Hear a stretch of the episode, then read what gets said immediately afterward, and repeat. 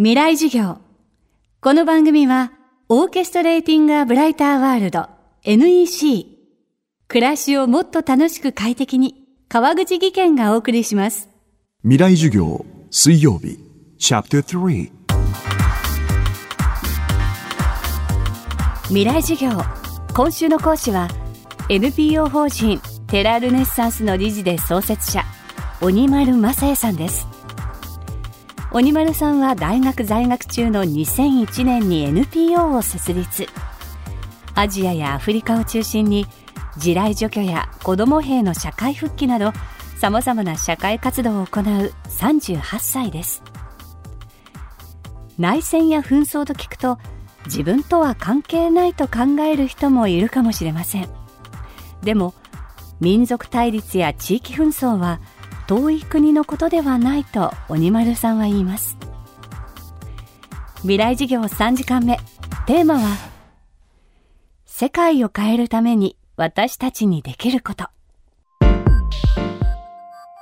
例えば民族とか宗教対立って民族や宗教の違いそのものが私紛争の原因だとはあまり考えてません。それは戦争を激しくする一つの触媒にはなり得ると思います。人は所属するものに対してすごいロイヤリティを持つから、えー、それが何か虐げられたりするとやっぱ怒りも出てくるわけなんで、人のこういろんな感情を湧き立てるにはそういう所属を、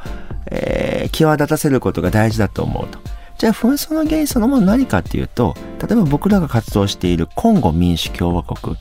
えー、20年以上内戦が続いて、540万人第二次世界大戦以降最大の戦死者数がいて、女性が最も傷つけられる国になり、未だに5000人近い子供兵が戦っていると。この国の紛争の大きな原因はもう明白で、この国の地下に埋まってるレアメタルや貴金属等々なんですよね。じゃあレアメタルって何に使われてるかっていうと、ほとんどの電子製品で、顕著に言うとスマートフォン、タブレット、電気自動車の電池。とすると、僕らの日常の生活と、それらの国々の、紛争って関係があると。で、それらの鉱物や資源をめぐって、あらゆる国がその国の中に介入してくるんですね。自分たちのものにしたいから。で、自分たちの応援する武装勢力に武器やお金を渡して、どんどん戦争を大きく、激しくしていく。で、戦争が終わらない方が、どさくさに紛れて、資源安く買えますから、えー持っていけますから、えーそういう観点で紛争を続けようとする力が働くんだと我々は考えます。まあ、これは紛争に対する一つの考え方で、これだけが正解とは言えないかもしれませんけど、そう見ていた方が、物事は分かりやすいと考えます。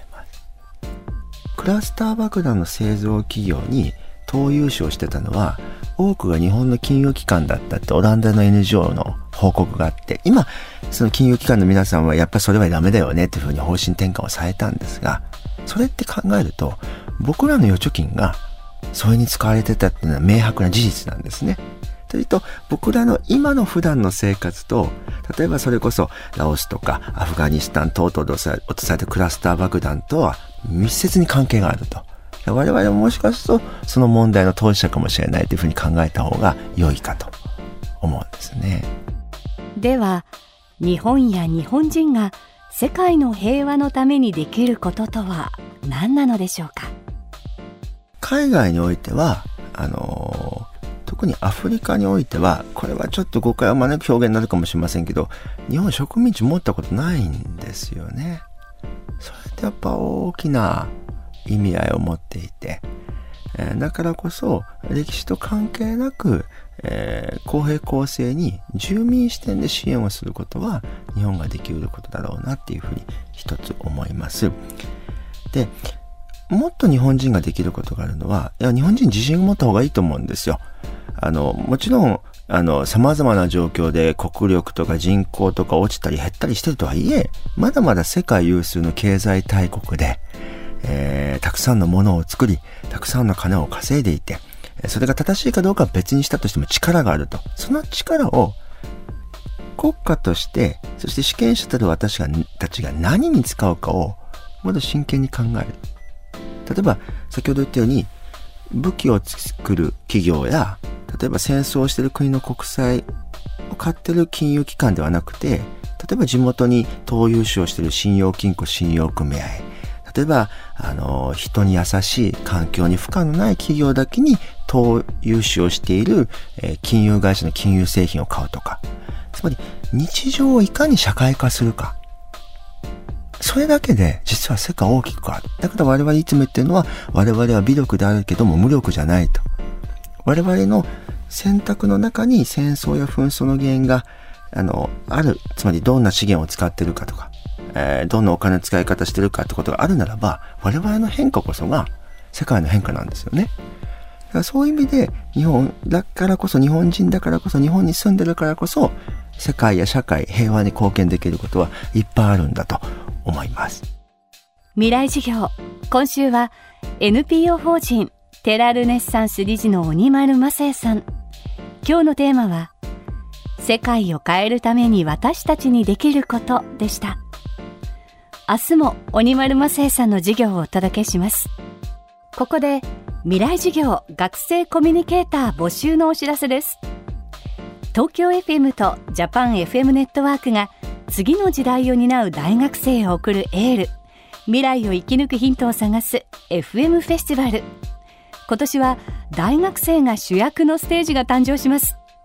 企画、構成、演出のプロセスを学びながら大学生自身が一つの授業を作っていきます。未来授業のディレクターや構成作家と一緒になって知性、感性、野性を磨きながら大学の講義では決して体験できない特別な授業を作りませんか？詳しくは東京 FM のトップページから。川口技研。階段での転落。大きな怪我につながるので怖いですよね。足元の見分けにくい階段でもコントラストでくっきり。白いスベラーズが登場しました皆様の暮らしをもっと楽しく快適に。川口技研のスベラーズです。未来授業。